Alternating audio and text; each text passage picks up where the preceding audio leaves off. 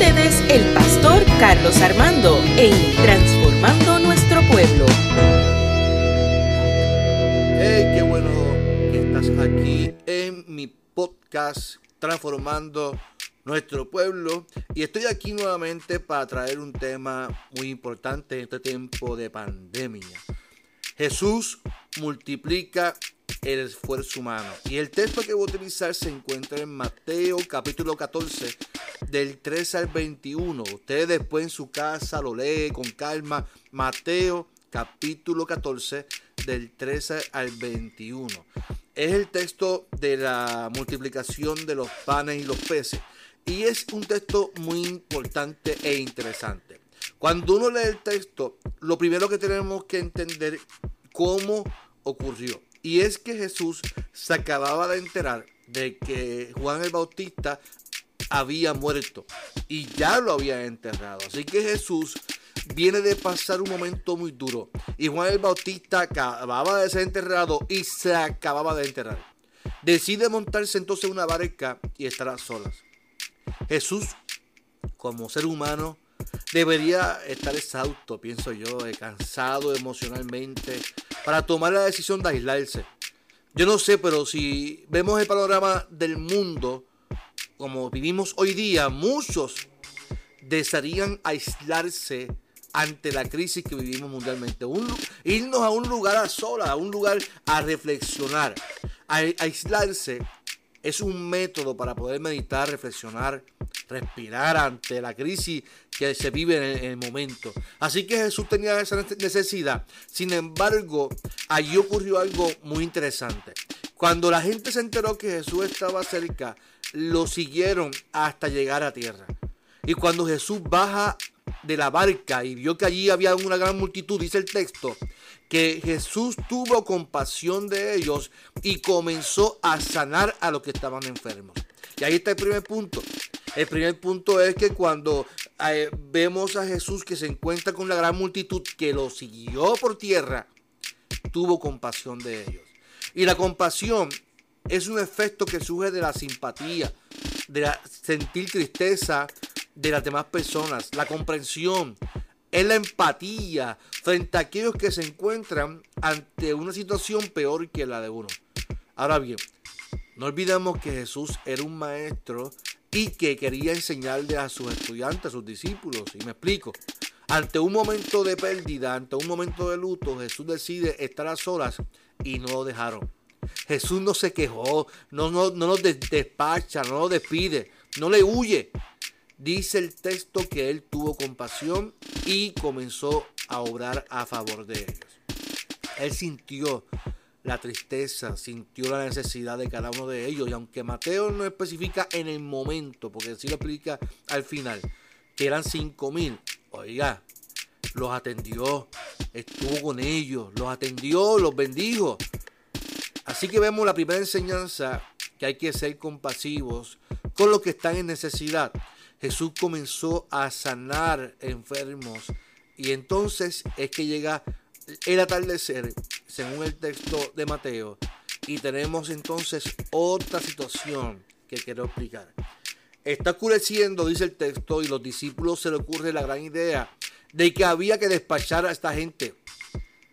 O sea, eh, los discípulos deciden, no Jesús, los discípulos deciden que como ya está oscuro, se está oscureciendo, este lugar es peligroso, se le ocurre la idea de que hay que votarlos de allí.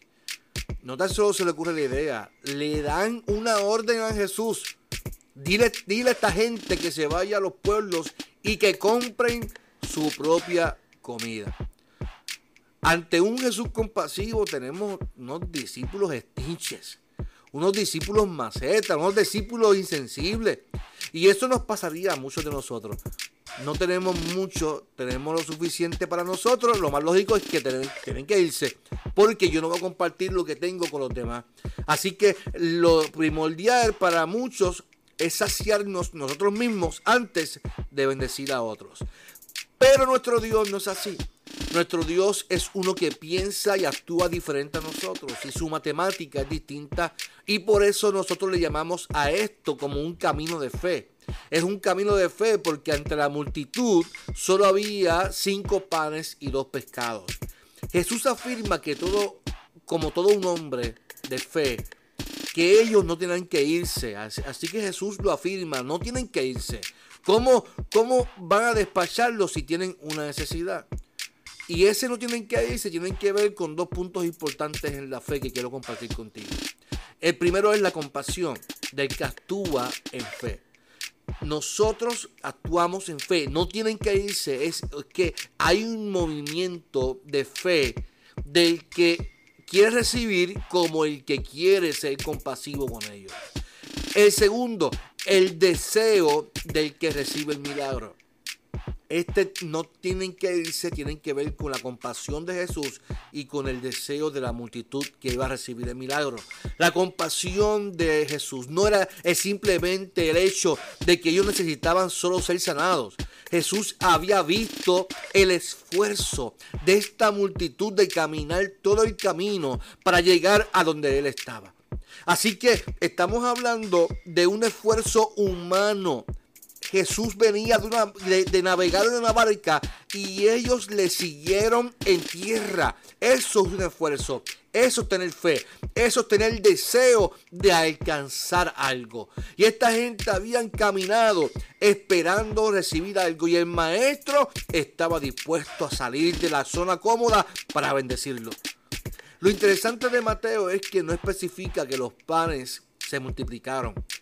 Él da por sentado que esos panes y los dos peces se repartieron y comieron toda esa multitud. Ahora bien, el texto termina diciendo, porque no dice que, que comenzó a multiplicar los panes. El texto dice que ellos comenzaron de esos cinco panes y los dos pescados comenzaron a repartirlo en doce canastas. Y el texto termina diciendo, y todos comieron hasta ser satisfechos, hasta quedar satisfechos. Observemos algo importante, hermanos y hermanas.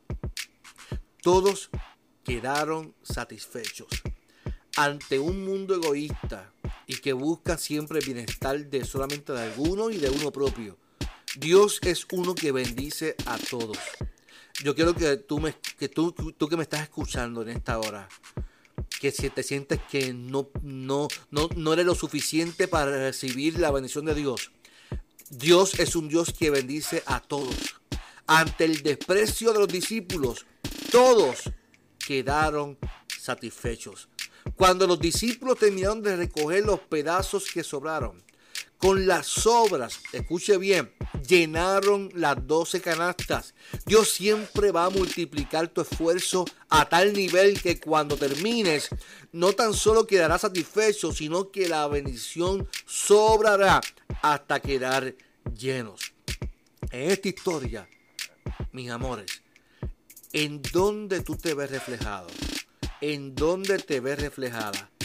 ¿En los discípulos o en la multitud? sea donde te encuentres en este momento, Dios te quiere bendecir, Dios te quiere saciar ante la necesidad que estás viviendo. Y quiere saciarte que quedes satisfecho, que quedes satisfecha. Y va a ser tanta la bendición que cuando termines vas a recoger y tus canastas van a quedar llenas nuevamente. En el nombre poderoso de Jesús. Porque Dios siempre va a multiplicar tu esfuerzo. Porque Él ve tu necesidad.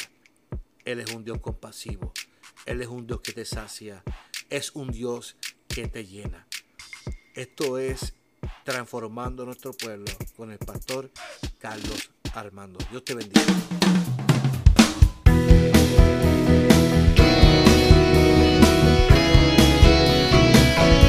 Esto fue Transformando Nuestro Pueblo con el pastor Carlos Armando.